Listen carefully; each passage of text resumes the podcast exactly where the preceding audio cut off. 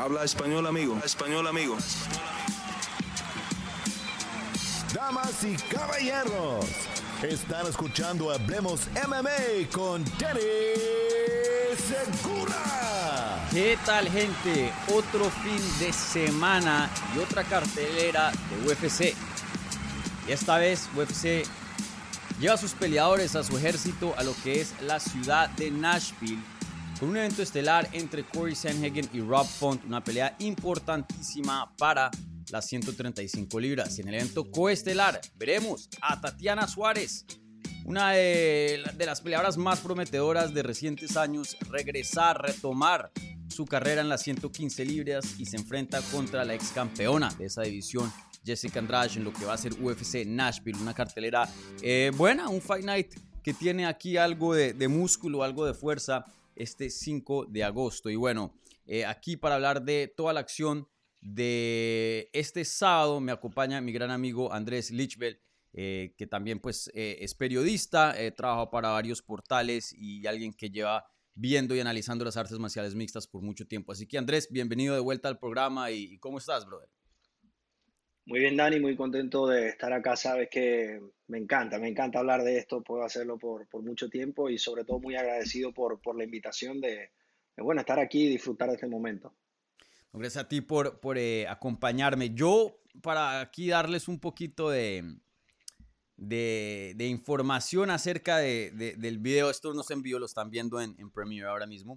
Eh, no pensaba hacer yo una previa para esta cartelera, ya que pues tengo una boda y, no, iba a estar el, no voy a estar el viernes. Pero dije, mm, me quedé viendo la cartelera y yo dije, acá hay mucho poder latino, mucho poder hispano, encima de otras peleas importantes, como mencioné en el evento estelar y coestelar, que tocaba hacer algo, alguito tocaba hacer. Entonces aquí les estamos dando una previa para el evento. Eh, y, y, bueno, ¿estás de acuerdo? Como que aquí esta cartelera de pronto no sobresalta como algunas grandes Fight Nights que hemos visto en Londres y algo así, pero de, nivel del Apex no está.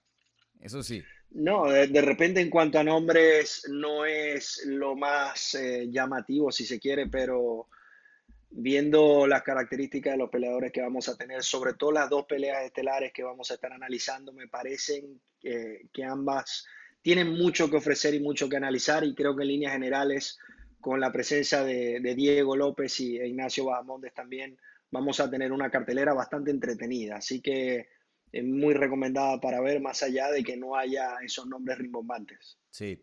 Sí, y también fuera de los hispanos y fuera del evento estelar y coestelar, también hay un par de nombres como Kennedy eh, en Yukuaku, creo que se dice el apellido, que, que, viene de una racha fenomenal y se está viendo bien.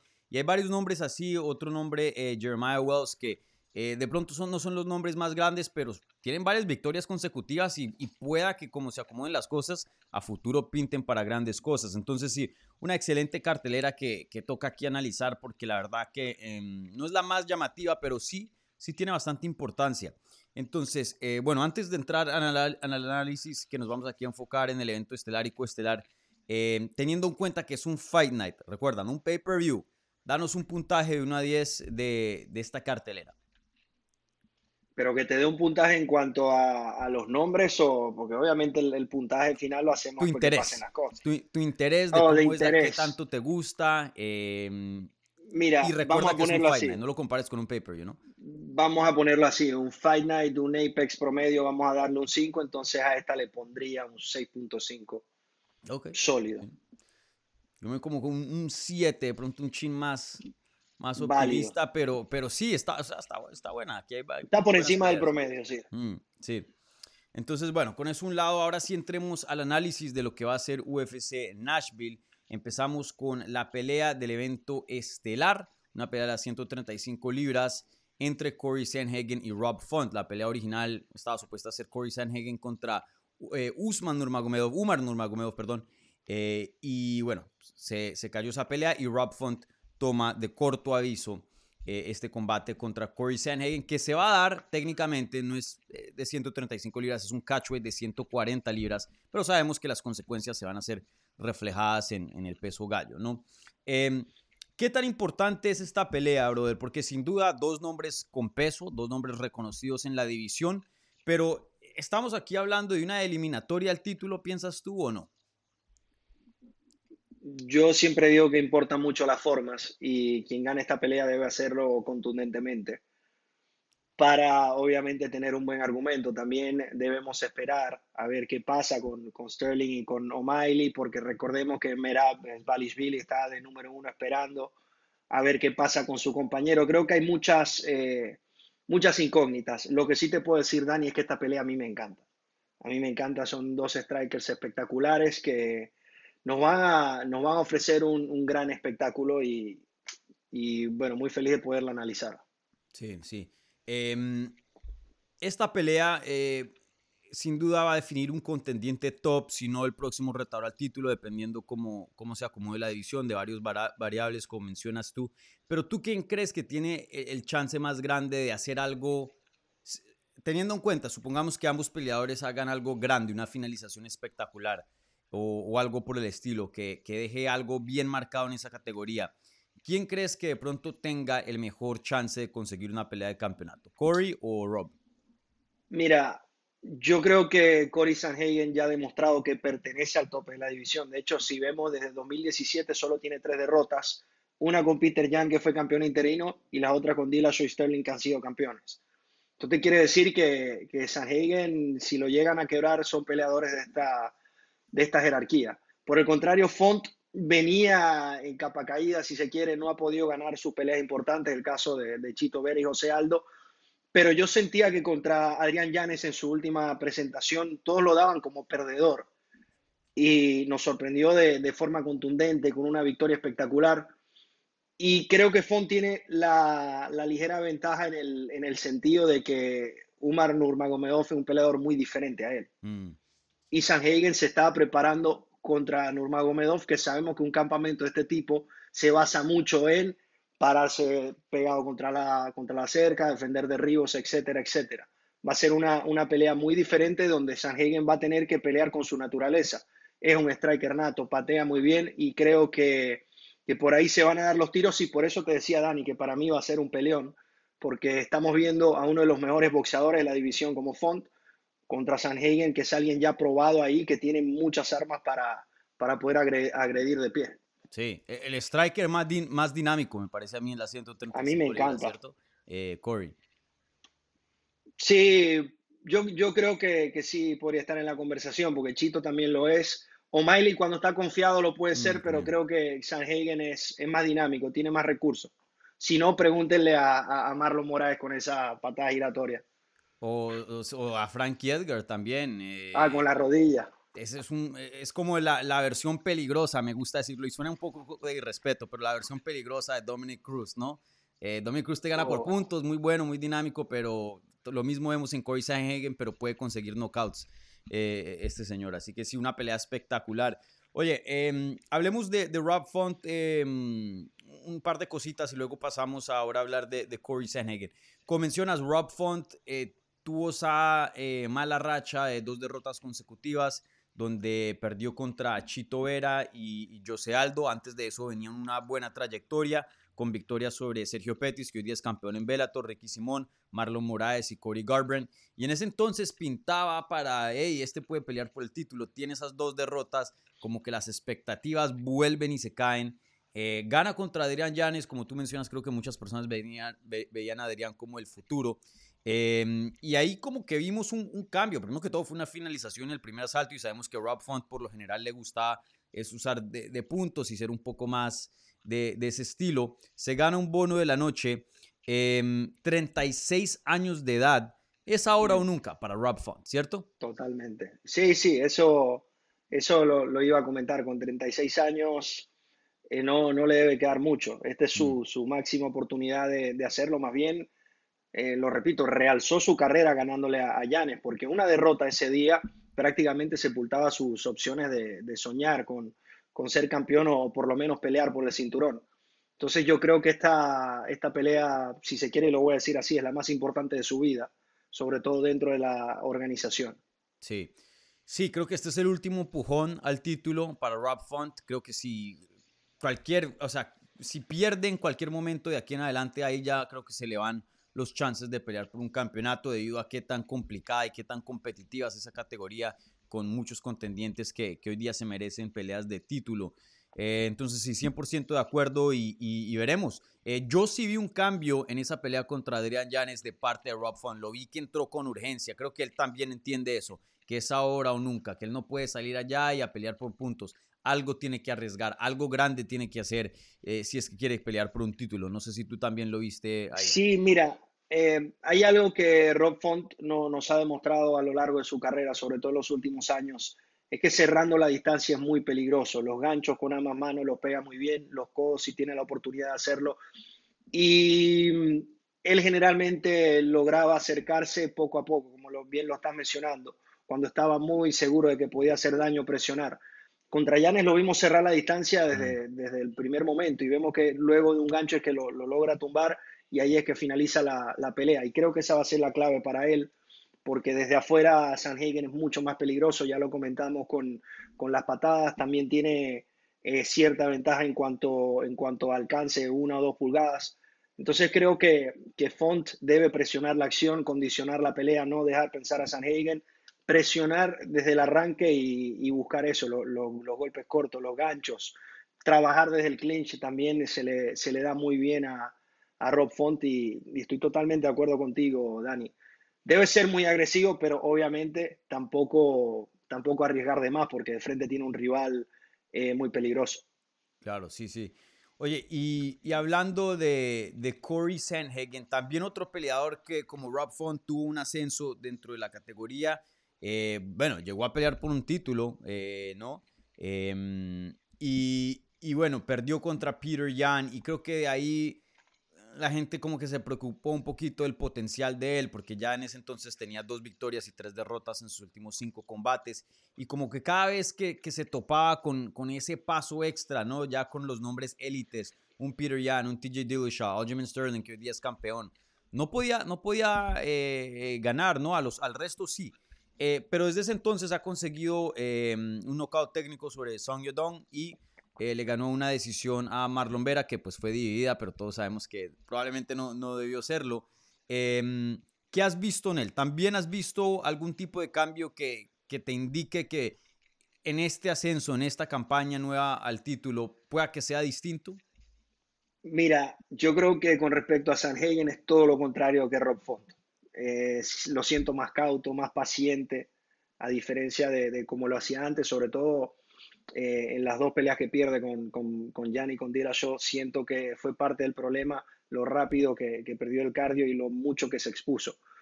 Em, tiene, siento que Sanhagen en esta oportunidad, si Font va a ser muy agresivo, tiene que contragolpear. Eh, aprovechar el cambio de guardia, yo considero, no solo en esta división, sino en toda la liga, que uno de los peleadores que mejor cambia de guardia, porque te digo algo, Dani, y tú lo debes haber visto muchas veces. Habla con cualquier peleador, le preguntas por X y o Z razón cuál es su parada, casi todos te dicen, I'll do both. Yo mm. peleo de los dos lados, pero no todos en verdad lo hacen al 100% de ambos lados. Sahigen sí es uno de ellos. Te, puede hacer mucho daño desde con la y estoy hablando con las manos y con las piernas. Es igual de eficiente. Entonces creo que cambiar de guardia para hacer fallar al rival, atacar desde afuera, puede ser uno, uno de los argumentos más importantes que tenga Sanhagen y sobre todo su experiencia. Ya él está habituado, lleva mucho tiempo peleando a este, a este nivel, en este tipo de peleas. Ya, como bien lo mencionabas, peleó por un título interino y creo que por allí va a estar la clave. Mm. ¿Sí o no? El ganador de aquí termina peleando por el título y siendo campeón en algún punto futuro. No, yo no creo. ¿No? Yo me voy a ir con sí. Yo me voy a ir con sí. Creo que ya más o menos saben con quién me voy a ir. y, me, encantaría, porque ya lo dije al principio mm. del, programa, a mí me encanta Rob Font. Soy fanático de Rob Font y sus peleas.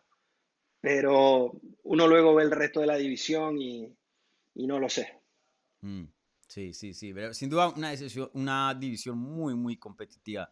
Eh, para mí la favorita en, en todo UFC de 135 libras. Oye, ya entremos a, la parte del análisis de la predicción. Pero Dani, ya va tiempo, tiempo. No me dijiste a cuál de los dos vería campeón. Dijiste que sí, pero no cuál. Bueno, ya, ya en la predicción, en la predicción voy a ah, soltar la, bomba ahí. Lo dejamos, eh, quédense aquí que ya viene. Sí, sí, sí. Creo que me, he tenido las cartas bien, bien ajustaditas. Creo que la gente ahora mismo no tiene ni idea con quién me voy a ir. De pronto algunos se la huelen, pero yo creo que el ganador de aquí termina peleando por el título a futuro Yo creo que sí es campeón, yo creo que sí es campeón. Em, pero bueno, entremos a la, a la, predicción. ¿Tú cómo ves este combate desarrollándose y, y, con quién te vas para esta pelea? Mira, esta pelea para mí es una, es una moneda al aire. Creo que los dos tienen muchas posibilidades también. Eh, también analizando ¿no? lo que trae cada uno. Pero creo que, que Hagen se la va a llevar. Eh, creo que tiene mayores recursos, tiene más experiencia peleando a, cinco rounds, lo ha hecho, creo que en sus últimas cuatro peleas pasó los tres rounds y eso es algo que, que solo te da la, la, experiencia, por más de, de, rounds sparring que tú puedas hacer, no es lo mismo que a la hora de, de, competir. Entonces creo que me voy con Cory Sanhagen, Dani. Pero lo repito, acá cualquiera de los dos puede finalizar. Y ojo, otro dato, hablando de finalizar, ninguno ha sido noqueado en su carrera. Mm. Ninguno de los dos ha sido noqueado en su carrera, así que esta pelea creo que es bastante linda para que veamos esa, ese primer knockout para cualquiera de los dos. Sí, veremos si, si ese récord cambia. Yo me voy a ir también con Corey Sanhagen.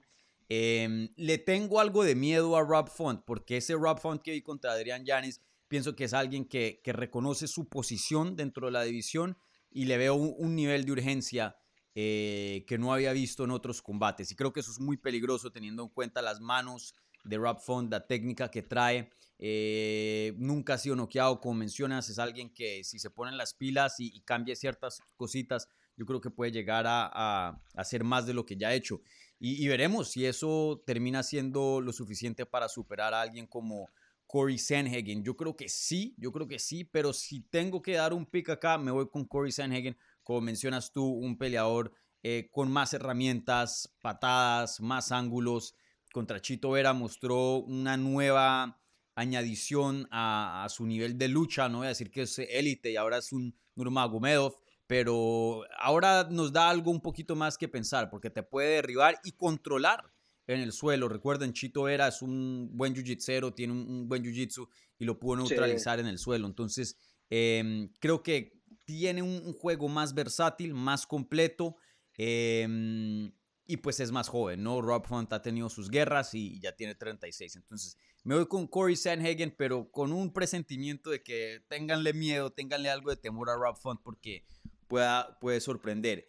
Eh, y yo creo que Corey Sanhagen, de vuelta a lo que estábamos hablando anteriormente, yo creo que va a terminar como campeón.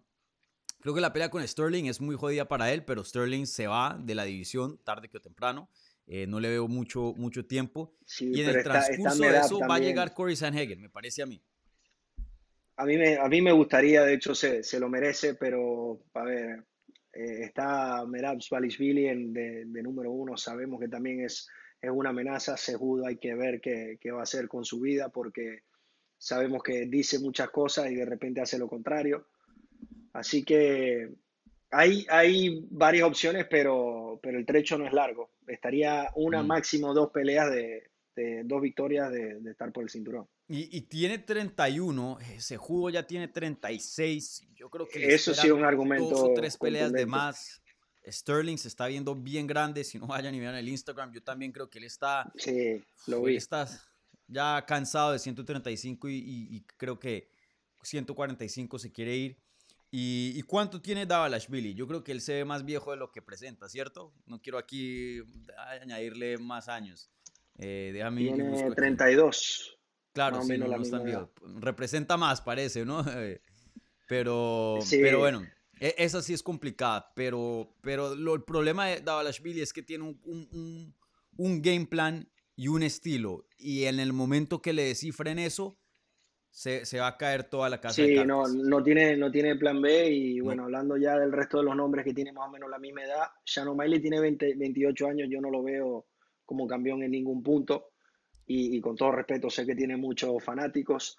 Y el otro es Peter Jan, que tiene 30 años, pero últimamente ha demostrado como que mm. ya dio lo mejor que iba a dar y, no va a volver a tocar ese techo.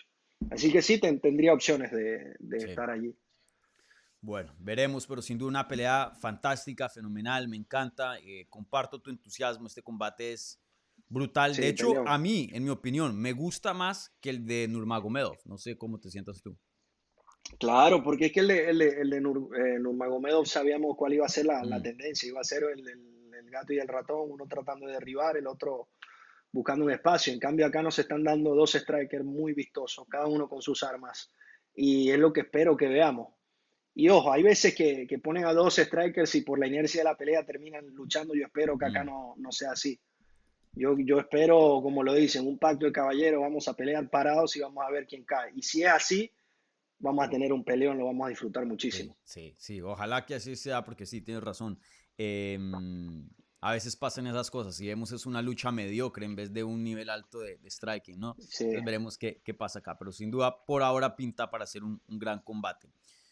Bueno, Andrés, ahora pasamos al evento coestelar de la cartelera. En las 115 libras, Tatiana Suárez regresa, ya que pues había regresado a principios de este año, pero en 125 libras, eh, después de una larga racha de mala suerte y lesiones, por fin saludable, ganan 125, baja su categoría original de 115 libras. Estaba supuesta a, pelear contra Birna Yandirova, toda una veterana. Ella se sale por una lesión, tiene que hacer una cirugía y meten aquí a Jessica Andrade, la ex campeona de 115 libras, alguien que también ha llegado a retar por un título en 125.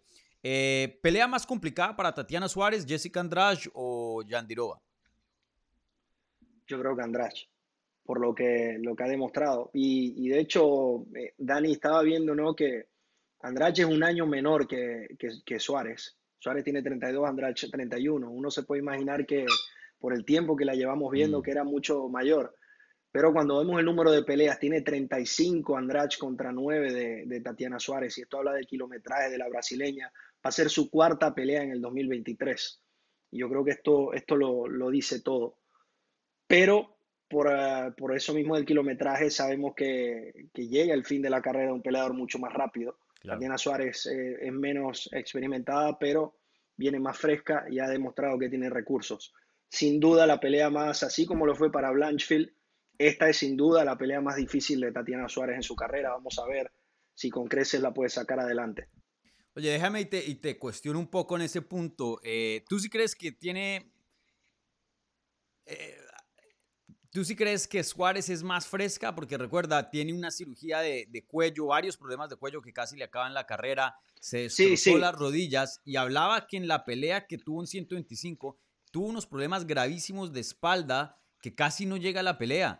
Yo, Andrade, sí, la han noqueado y sí ha tenido varias peleas, pero de... de, no, en ese, en ese lado, Dani, estoy, estoy totalmente de acuerdo contigo. Yo estaba haciendo énfasis en cuanto a la, al volumen de, de competencia en los, en mm. los, últimos años. La cantidad de peleas por año, etcétera, etcétera. Eh, en ese sentido, Jessica Andrade tiene, ya lo decía, 35 peleas como profesional contra 9 pero obviamente todo lo que estás mencionando tiene que entrar en la ecuación. Si el cuerpo no está bien, no, no va a responder. Sí, y sí es raro porque se puede decir que de pronto el, kilometraje siempre es como una combinación de las lesiones, obviamente, eh, y también de la quijada, ¿no? Andrade sí ha sido noqueada varias veces. Suárez no, y tampoco es que le hayan tocado la campana mucho, pero en cuanto a lesiones, eh, eh, Tatiana Suárez tiene un, un kilometraje brutal. Y lo, lo, que sí te puedo decir, Dani, es que yo creo que una victoria acá, creo que sería la tercera eh, consecutiva para Andrade. Y lamentablemente, a los 31, a los 31 años ya yo te diría que, que, que, llegó su fin en el sentido de que no la veo acercándose o peleando por un cinturón otra vez, pero sí quiero destacar, y, y esto sí se lo merece Andrade. Uno ve la, las rivales, Weili, Namajuna, Valentina, Joana, Gadela, Pennington, Kowalkiewicz, Estamos hablando de lo mejor de lo mejor en dos divisiones, hasta tres, porque Pennington ha peleado por el cinturón en 135 libras. Y esto es, digno de respetar a, este nivel. Por eso, cuando me, preguntaba si, si, era más difícil esta pelea para Suárez, eh, obviamente tengo que darle la derecha a Jessica Andrade por lo que representa. Vamos a ver si le queda. Y, y, Andrade tuvo un mundo de peleas en, en 135 libras. Tuvo una, dos, tres, cuatro, cinco, seis, siete dentro de UFC, porque cuando ella entró apenas en el 2013, solo había 135 libras, la división de Ronda Rousey. Y aún así, pues peleó contra Liz Carmouche, perdió, pero le ganó a, a Rosie Sexton, a Raquel Pennington, le ganó a Larisa Pacheco, que hoy día es campeona de PFL, eh, Sara Moraz, eh, mejor dicho, tuvo una buena carrera en 135 a pesar de que ahora, ahora hoy día se encuentra en 115, sí. Increíble, creo que es la única mujer que ha peleado en las tres categorías. Posiblemente habría que... Mujeres de este nivel, creo que no hay otra. Sí. No, no, no debe haber otra. Sí, toda, toda una crack. Oye, y varias cosas quiero hablar acerca de ella. Y, quiero, yo sé que Tatiana Suárez de pronto es como el enfoque, ¿no? La gente ve a ella como el lado A de, esta ecuación, pero eh, aquí pues en el canal le tenemos un gran respeto a, a, Jessica. Yo siempre he hablado que ha sido una de mis peleadoras favoritas por muchos años y bueno, la, la tuvimos por acá. Si no han chequeado la entrevista, eh, publicó ayer.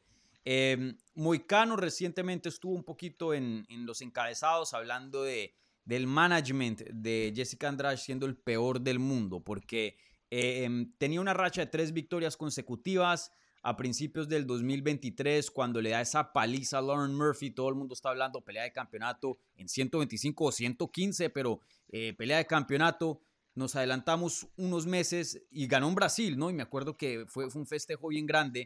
Literalmente a principios de este año, nos adelantamos unos meses y hoy día el sentir, la vibra es muy distinta después de verla perder en corto aviso contra Aaron Blanchfield y luego ser noqueada rápidamente eh, en mayo contra uh, Jean Jonan.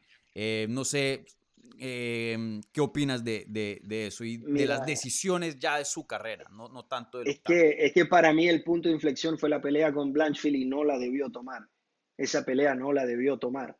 Creo que se confiaron porque creyeron que Blanchfield es, es, una niña, que es joven, pero ya ha demostrado lo que puede hacer a ras de lona. Y es una pelea para la cual eh, tú debes hacer un campamento, seis semanas por lo menos, dedicándote a un plan. Ella pelea contra Murphy en enero y ya en febrero, creo que poco más de un mes después, o, o, inclusive menos de un mes, está peleando con Blanchfield. Una semana de anticipación. Por eso, eso, eso, es un gran error. Y, y, más cuando estás en el tope de la división, porque Blanchfield no, no valía la pena el riesgo. Blanchfield estaba atrás en el mm. ranking. Yo puedo entender que este tipo de peleas se acepten cuando, digamos, tú estás en un lugar número 12, te ofrecen un número 4. Toma el riesgo, no tienes nada que perder. Si pierdes, te queda donde estás. Si ganas, vas a brincarte toda la división. Aquí era, aquí era al revés, era todo lo contrario. Esa, esa decisión yo creo que sí fue cuestionable.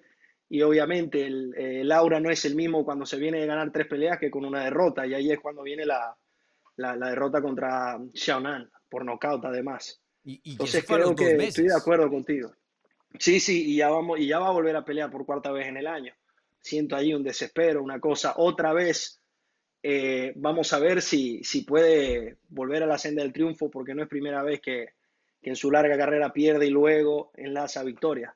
Pero una tercera derrota, Dani, yo creo que ya pondría fin o muy improbable de ver a Jessica Andrade otra vez pelear por un cinturón. Sí, ella nunca ha perdido tres peleas consecutivas. Esta sería la primera si es que llega a perder el sábado, entonces de pronto marca un, un antecedente, ¿no? A lo que viene en su carrera, eso veremos. Si tú fueras el equipo ella, el manager, porque eh, yo la entrevisté y, una de las primeras preguntas que eh, le hice fue, oye, eh, ¿cómo fue tu proceso de, de, de, llegar a esta decisión de tomar esta pelea? en eh, más o menos corto aviso, creo que tuvo como un mes de anticipación, que tampoco es terrible, ¿no? Eh, ¿Cómo fue tu proceso? Porque pues Tatiana Suárez es, es, una pelea dura, ¿no? ¿Cómo fue tu, tu, proceso de decidir esto? Y ella dijo, pues no, me la ofrecieron, lo pensé, hablé con mi equipo, hablé con mi manager, dijimos, vamos, estoy en forma, estoy saludable, y Tatiana Suárez es una excelente oportunidad para dejar esas dos victorias, dos derrotas atrás, ya que es un nombre grande. Yo le gano aquí y ya estoy en, discusiones de pelear por un campeonato, de pronto una pelea más y ahí sí peleo. Eh, y recordar, si Amanda Lemos gana también en, agosto, tiene esa victoria de Mataleo, de mm, eh, triángulo de, brazo eh, cuando todavía mm. estaban de pie. Em, la fortuna sí le puede cambiar rápidamente, ¿no? Con un buen resultado el sábado, ¿no? Pero ¿Tú qué piensas de esa decisión? Y, si tú fueras el manager, ¿hubieras, ¿hubieras tomado este riesgo o no? Mira, te soy honesto, si ya en el corto plazo tomaron una decisión parecida, obviamente tuvieron un poco más, menos tiempo, sobre todo contra Blanchfield, no le fue bien, eh, ¿por qué arriesgar otra vez? Y Tatiana Suárez está en número 10 en, la clasificación, Andrade está en número 5. Una derrota acá te saca ya del top 5. Mm. Una victoria un 10 engañoso, ¿no? Pero un 10 engañoso. Sí, no, totalmente, un 10 engañoso, pero en, cuanto tratando de pronosticar qué pasaría si gana o pierde, eh, si Jessica gana, no va a subir más que al cuarto lugar, creo yo. no creo que le va a dar mucho más que eso. Obviamente, si Tatiana gana, va a brincar toda la división. Entonces, eh, pero aquí lo más importante, y bueno, si lo decía el equipo, hay que creerle, ¿no? Que está bien físicamente, creo que sí ha pasado un buen tiempo de su última pelea, creo que fue en mayo.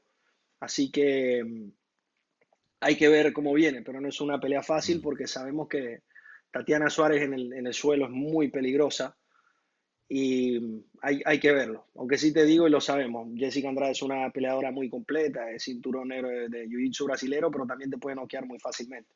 Sí.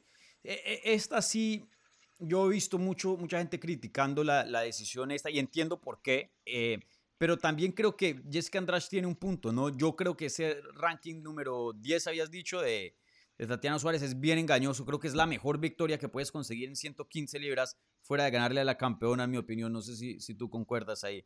Em, eh, eh, nunca ha perdido y todo el mundo la ve como la futura campeona. Entonces ganarle a ella es, es gigante y sí creo que pondría atrás esas dos derrotas que, que, tuvo y creo que las veríamos con otros ojos más entendibles. Bueno, este fue un knockout rápido y tomó esa pelea con corto aviso, la otra pelea la tomó la semana de, de la pelea y bueno, consideremos estas tres otras victorias que había tenido excelentes de Lauren Murphy, Amanda Lemos y Cintia Calvillo, eh, dos finalizaciones. Entonces sí creo que hay una recompensa muy, muy grande acá, pero también un riesgo gigante, porque es una pelea complicadísima, es casi como pelear con una de 125, el tamaño de, de, de Suárez es, es, bien grande. Además del, además del, del tamaño, eh, que ya que lo mencionas, Suárez la, la supera en, en, cuanto a estatura, 4 pulgadas, en alcance 4 pulgadas y en las piernas también. Mm. O sea, por donde se le mire tiene esa, esa ventaja, pero quiero ir un poco más allá. Y aquí reforzando lo que decías, Dani, lo engañoso que es ver a Suárez el número 10, porque uno ve sus habilidades, sobre todo en eh, la facilidad que tiene para llevar a, a, una oponente al suelo es impresionante. Estaba viendo los números y promedia 6 derribos efectivos por peleas. Uh -huh. Y tiene una efectividad del 60%. O sea, es, es muy difícil poder defender un takedown de, de, de, Suárez, que además hay que mencionarlo, ha estado en mundiales de lucha, ha obtenido medallas. Eh, yo creo que si está sana lo, lo, lo, puede lograr. Y también destacar, eh, Dani, sí mencionamos toda la cantidad de rivales y, que ha enfrentado a, a, Jessica Andrade en su carrera, pero también hay que decir que Tatiana Suárez venció a Carla Esparza y a Alexa Grasso, que han sido campeonas. Alexa Grasso es actual entonces, campeona, sí, sí. Exacto, y en, y en, y en 125, entonces eh, Tatiana Suárez también tiene su, sus argumentos mm. para, para, estar allí y creo que esta es la pelea que obviamente la puede catapultar. Si gana, no me queda la menor duda que será una top 5 de la división. Sí. Oye, eh, un par de preguntas más. Primero que todo, ¿cómo estás de tiempo? Porque sé que nos estamos aquí. No, vamos bien, vamos bien. Vale. Un par de preguntas más. Eh, para cerrar el tema de, de que eh, es una persona fenomenal, eh, todo un amor. eh, aquí siempre encantados de tenerla en el canal. Eh, y, muy agradecido de, su tiempo esta semana. Eh, pero otra, una cosa también de que se ha hablado de Andrade es no solo de pronto eh, cuestionar esas decisiones que toma ya hablando de una carrera, pero también dentro de las peleas, ¿no? Porque creo que algo que me, me ha causado bastante conflicto es a veces ver a Andrade en, en, la jaula, porque yo siempre he tenido una gran admiración por Andrade y pienso que tiene un potencial fenomenal eh, y me parece una peleadora excelente. Pero hay veces se ve como la futura campeona, ¿quién le va a poder ganar a esta mujer? Ve, vemos la pelea contra Lauren Murphy y uno dice, ¿cómo? ¿Quién le puede ganar? Eh, y hay otras peleas que uno ve como la de Zhang Jonan, que sale con la quijada así adelante a intercambiar y es noqueada rápidamente. Eh, no sé, ¿tú qué ves de ella como peleadora? Y, y, y, y, no sé si tú compartes ese, ese pensar como que es como, como si tú, a veces se suben dos diferentes peleadoras a esa, a esa jaula.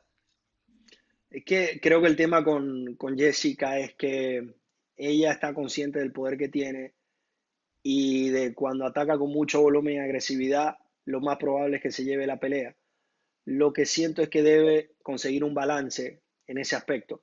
Bien, bien lo mencionaba, en su última pelea salió, como decimos acá, a lo loco, a tratar de, de, pegar quien caiga primero y allá este nivel de repente no es lo más, lo, lo más adecuado. Ahora, creo que a Tatiana Suárez sí le va a poder pelear un poco más agresivo, la va a poder presionar. Creo que para condicionar esos derribos de Suárez no la puede dejar pensar, tiene que ser muy agresiva y por ese lado eh, ganarle. Pero estoy, estoy de acuerdo contigo, ha sido el altibajo de, de Jessica Andrade. Un día da la sensación de que es invencible y otro día, sus últimas dos peleas, para ser más específicos, vimos todo lo contrario. Sí, yo, yo pienso que Andrade no, aunque llegó a ser campeona de UFC y ha peleado por el título varias veces, yo, yo no creo que haya llegado 100% a su potencial. Yo, yo soy alguien muy precavido y suelo no, no decirle a los peleadores, hey, te tienes que cambiar de equipo o algo así, porque me parece pues irrespetuoso, ¿no? Eh, y bueno, uno tiene que tener mucho cuidado con eso. Pero, pero en, ciertos casos creo que si uno dice, eh, de pronto no cambiar de equipo, pero ve y busca conocimiento unos meses, tómate un break, ve a otros eh, campamentos, ve otros estilos, porque creo que las herramientas están ahí, creo que es la que tiene la mejor pegada en, esa división, no creo que tiene una mala, bueno, en cualquier división, en 125 también me, atrevería a decir, y hasta en 135 una de las que más pega, em, tiene una pegada brutal, tiene una velocidad brutal, es explosiva, tiene un buen cardio, físicamente es fuertísima, ella puede fácilmente pelear en 135 y, no ser débil en esa división. Eh, en 115 es, todo un, tanque. Eh, tiene buena experiencia, una buena base de lucha, buen jiu-jitsu, como vimos contra Lemos. Eh, la quijada, por más de que la hayan noqueado, pienso que eso, esos han sido más errores defensivos. No, no creo que tiene una mala quijada. hay muchas cosas, hay buenas con qué trabajar. Creo que tiene que buscar ese balance, así como Justin Gage lo, lo hizo y vimos qué tan diferente fue esa primera pelea y esa segunda pelea con Dustin Poirier, de controlar la agresión y, y, no cambiar de estilo, pero esa misma agresión como que mandarla por, por, los, por los canales y, por las vías adecuadas para poder tener más éxito y pelear un poco más inteligente. Eh, creo que el momento que descifre eso, y, vuelvo y digo, no es crear, eh, no es que tenga déficits o, o cambiar el estilo drásticamente, solo seleccionar mejor los momentos. Y eso va a hacer toda la diferencia en su carrera, me parece. Yo creo que ha dado en el, en el clavo, Dani, para mí el mejor ejemplo de los peleadores de ese tipo que han evolucionado a un punto donde, donde se han potenciado increíblemente Justin Gaethje, lo mencionaba. Uno veía los tiros de Justin Gaethje antes. No es como Brandon Moreno que cambió, que literalmente es un peleador distinto y mejoró. Gage, las mismas herramientas, solamente que las está aprendiendo a usar. Más, más compostura y seleccionar mm. mejor los momentos para hacerlo. Pero uno ve la pelea de Justin Gaethje antes, sobre todo cuando entró a la, la UFC, creo que fue con Michael Johnson, su, mm. primera, su primera pelea. Eh. Y eso fue un tirazo. Y luego Eddie Álvarez y, contra absolutamente todo, Justin Gaethje hacía lo mismo hasta que un punto, supongo que en, en su campamento le dijeron, Justin, eres una bestia, eres un demonio pero vamos a calmarnos, vamos a, vamos a trabajar un poco más consciente y, en las últimas peleas lo ha demostrado. Lo que hizo hace una semana mm. contra Poirier, hablando de, escoger los momentos precisos, creo que esa patada eh, es la cereza en el pastel para demostrar la evolución de, Justin Gage. Y sí hay obviamente una, una analogía con Jessica Andrade, porque es una peleadora agresiva que busca la ráfaga de golpe, el, el volumen, y ahí es donde a veces o la derriban o, la, pueden clipear y se acaba la pelea. Claro, sí. Y, bueno, veremos si puede encontrar a eso. Justin Gage dio con la suerte de encontrar al gran maestro de Trevor Whitman, ¿no? Que, lo ajustó eh, de una manera ya para volverlo un élite, un contendiente al título. Eh, Jessica Andrade, sin duda, con lo que tiene ahora mismo, pues ha llegado a pelear por un campeonato y ser campeona, entonces eso es ya eh, bastante alto, pero veremos si puede ajustar para volver a llegar a, tener un campeonato de UFC. Sin duda algo que, yo diría es que em, por más de que tenga hartas peleas, apenas tiene 31, si es que llegara a perder este sábado, no creo que es catastrófico como sería para un Rob Font en el evento estelar. Creo que todavía hay tiempo para, para ajustar cosas, para cambiar cosas y, todavía le quedan dos, tres años buenos de carrera a Andrade. Hasta más. Si Andrade, si pierde esta pelea, ya lo decía, sería su primera vez con tres derrotas al hilo acá hay dos, cosas. La primera, mentalmente, cómo ella puede sobreponerse a mm. esto. Y segundo, aquí sí diría que se tome un buen tiempo para volver, despejar la mente, sanar bien el cuerpo, eh, absorber nuevos conocimientos, nuevas herramientas, porque hay que recordar, esta será su cuarta pelea en el 2023. Una derrota acá debe, debe hacer una buena pausa, reconsiderar, replantear muchas cosas antes de volver. Pero totalmente de acuerdo, tiene 31 años a diferencia de Font que está en 36. Es su, última oportunidad, la de Font, sin duda, para llegar a, mm. a pelear por el título. Sí, sí veremos. A mí me encanta Andrade, ojalá que pueda descifrar esas cositas porque sí creo que hay mucho potencial ahí. Eh, algo que sí me tiene tranquilo en la entrevista que hicimos, em, yo le dije, oye, eh, bueno, esta es tu segunda pelea en 115 libras, ¿Nos, ¿Nos, vamos a quedar en esta categoría o qué? Y ella dijo, sí, claro que sí, yo no voy a volver a 125 y no es porque no pueda competir ahí, pero es que no, nunca estoy bien rankeada en ninguna categoría. Quiero enfocarme en esta, hacer mi trabajo, aquí es donde fui campeona, esta es mi división. Y ya cuando gane el título ya puedo pensar en otra división y, en ser campeona en una segunda división, pero ya 100% me voy a enfocar en Buena Decisión. Excelente decisión. Esa fue una de mis críticas de, de, su carrera, de, de, dividir fuerzas y tiempo, porque tú sabes, es jodido ser rankeado en una, imagínate en dos. No, y, y que el cuerpo se, se, habitúe, se acostumbre a mm. pelear en, en, en, una división, porque a medida que ella va a ir envejeciendo va a ser mucho más difícil y complicado hacer esos brincos. Entonces a mí me parece una muy buena decisión, sumado a que sabemos que 115 es mucho más imponente, es mucho más fuerte Jessica Andrade. Te lo pongo así, si no hubiera tomado esa pelea de corto ahí son 125 con, con Blanchfield, yo creo que hoy día para agosto 19 estuviéramos hablando de Jean Weili contra Jessica Andrade 2 en vez de Jean Weili contra Amanda Lemos, porque recuerden, ella le había ganado en el 2022, literalmente el año pasado, Amanda Lemos con una sumisión histórica. Eh, creo que eso cambió el pensar de UFC. Ya dijo, bueno, ¿cómo le podemos dar a esta una derrota? Vámonos con Lemos. Pero eso habla de, qué tan importante también son las decisiones, no solo en la pelea, pero también cómo uno maneja la, la, carrera, ¿no? Sí, sí, es una suma de, todo. Mm. Pero bueno, en lo personal, esperando lo, mejor para, para, Jessica Andrade. Es una peleadora que, llevamos viendo durante años, que ha dado muchas guerras, muy buen espectáculo y, y siempre quiero que, ese tipo de, peleadores gane. Mm. Oye, y rápidamente hablando de Tatiana Suárez, eh, mencionamos que pues ella entró a este deporte, sigue invicta. Eh, en ese entonces invicta, eh, cuando estaba activa, todo el mundo le decía, no, la, la mujer Habib o la mujer, eh, eh, el, el Habib femenino, ¿no? Eh, sí. y, y, todo el mundo ya decía, futura campeona, futura campeona, futura campeona. Para los que no se acuerdan o no veían las artes marciales mixtas previo a la pandemia, Tatiana Suárez era, era como decir Bo Nickel hoy día. Em, y, y, bueno, tuvo unas lesiones gravísimas de, de su cuello que la dejaron años, años fuera de, competencia.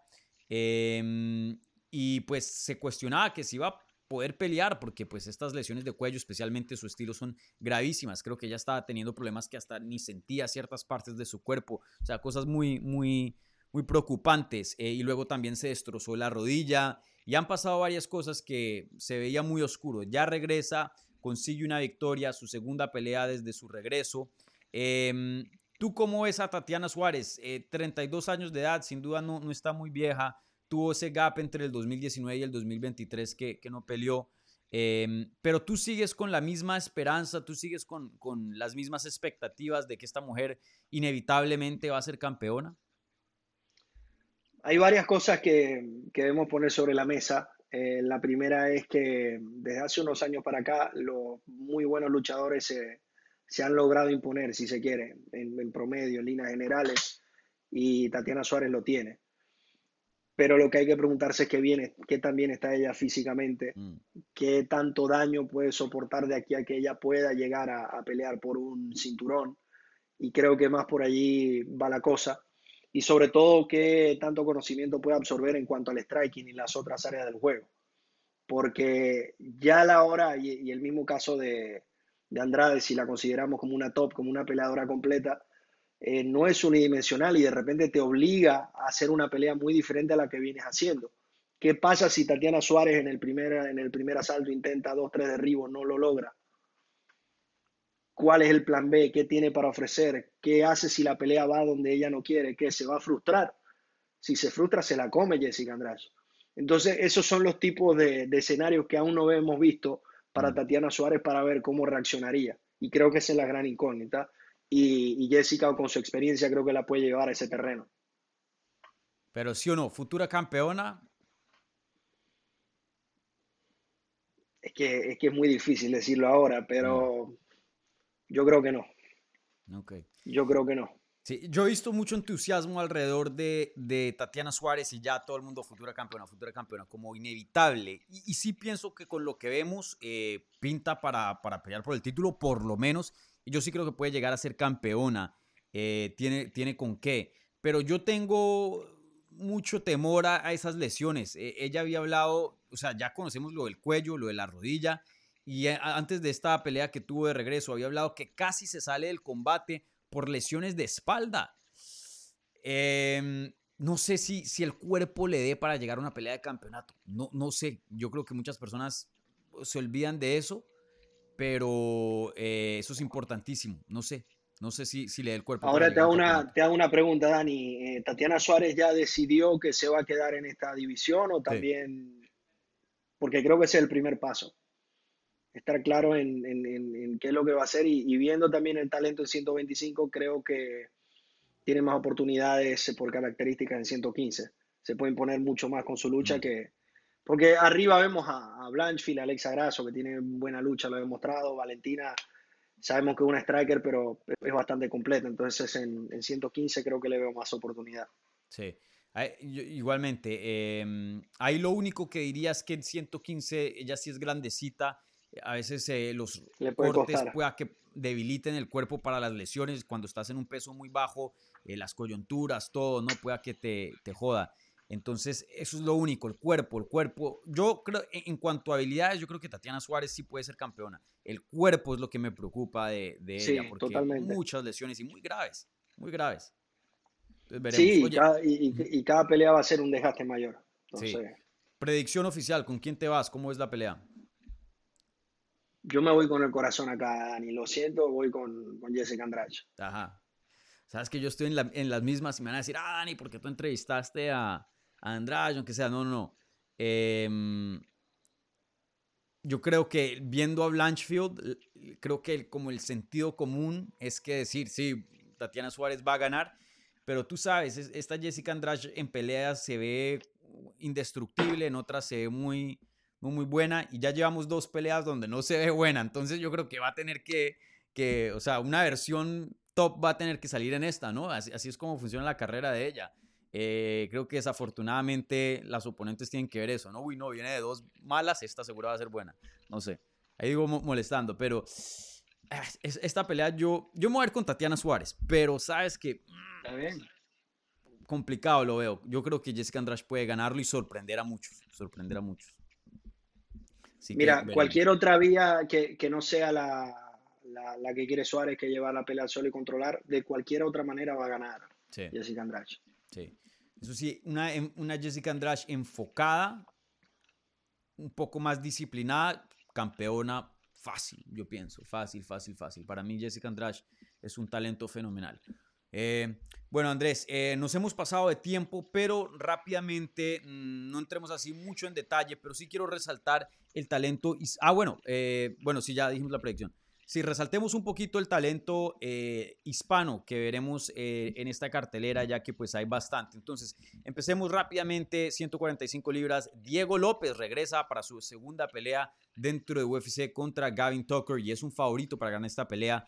Oye, eh, increíble lo de Diego López, ¿no? De la noche a la mañana se ha vuelto eh, un favorito dentro de UFC debido a su desempeño contra Mozart Evloev, que perdió, pero creo que muchas personas, eh, inclusive el presidente de UFC, se fueron con una gran admiración de Diego López en ese combate. Es que no es para menos, te dan a Evloev en short notice, es un tipo que le pasaría por encima a cualquiera y va a Diego López y se echa un tiro espectacular. Mm obviamente pierde por, por decisión, pero esas son el, tipo de pelea donde, donde pierdes pero ganas, si tú lo estás diciendo. Todo el mundo está muy emocionado con Diego López. Mira, ya lo venía demostrando desde antes, en el circuito latinoamericano, sobre todo en México, pasaba por encima. Eh, tiene un jiu-jitsu espectacular, si no, pregúntele a Alex Abrazo, ya que Diego es, es su coach, de hecho, y también fue artífice para que ese momento, esa, esa toma a Valentina Shevchenko que terminó en, su misión, es algo que, practicaron mucho entre ellos. Creo que, de hecho, creo que tú, tú fuiste y le preguntaste a, Diego López sobre eso.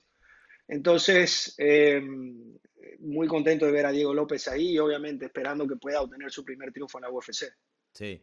Y, excelente añadición a esa división de las 145 libras que por un tiempo se veía un poco apagada y hoy día está teniendo un, nacimiento de nuevo eh, increíble, ¿no? Y creo que Diego López, si consigue aquí una victoria contra Gavin Tucker, algo emocionante, una sumisión, creo que lo vamos a empezar, la gente misma ya va, a empezar a, pedir peleas grandes de él, ¿no crees? Sí, seguro, y, creo que tiene con qué. Creo que mm. tiene con qué Diego López es un peleador muy completo y ni hablar su jiu-jitsu espectacular.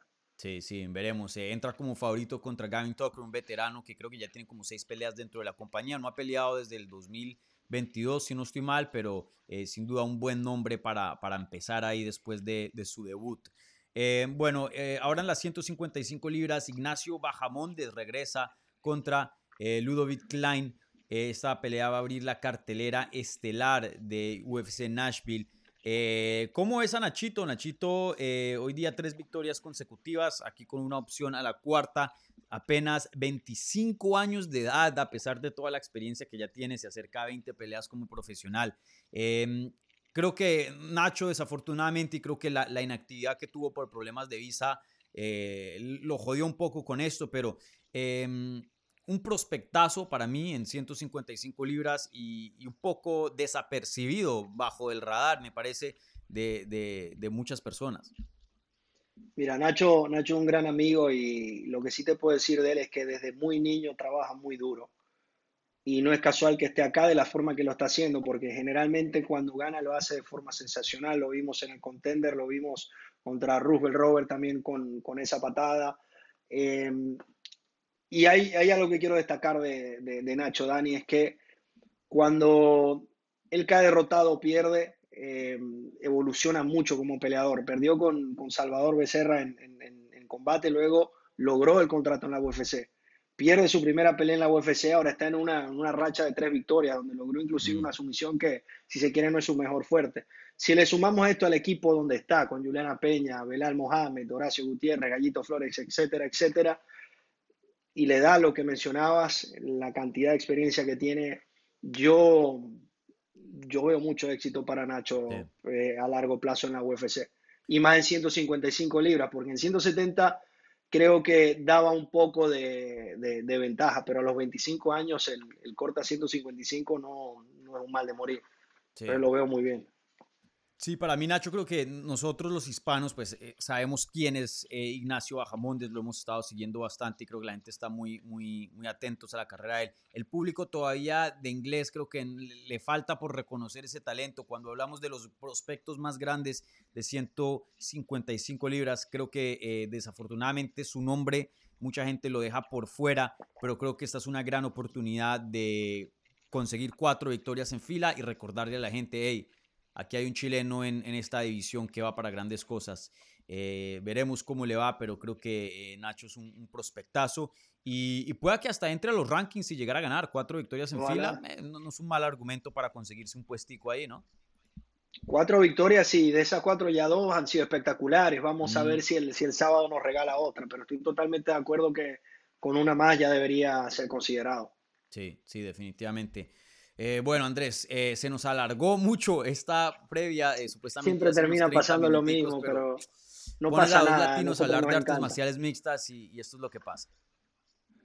Sí, claro, es que, es que si no, inclusive si nos encontramos en, la calle va a pasar esto, porque no hay de otra, porque amamos esto y podemos hablar de, de, de, de la CMMA, de cual la liga que sea, el tiempo que sea, no hay problema.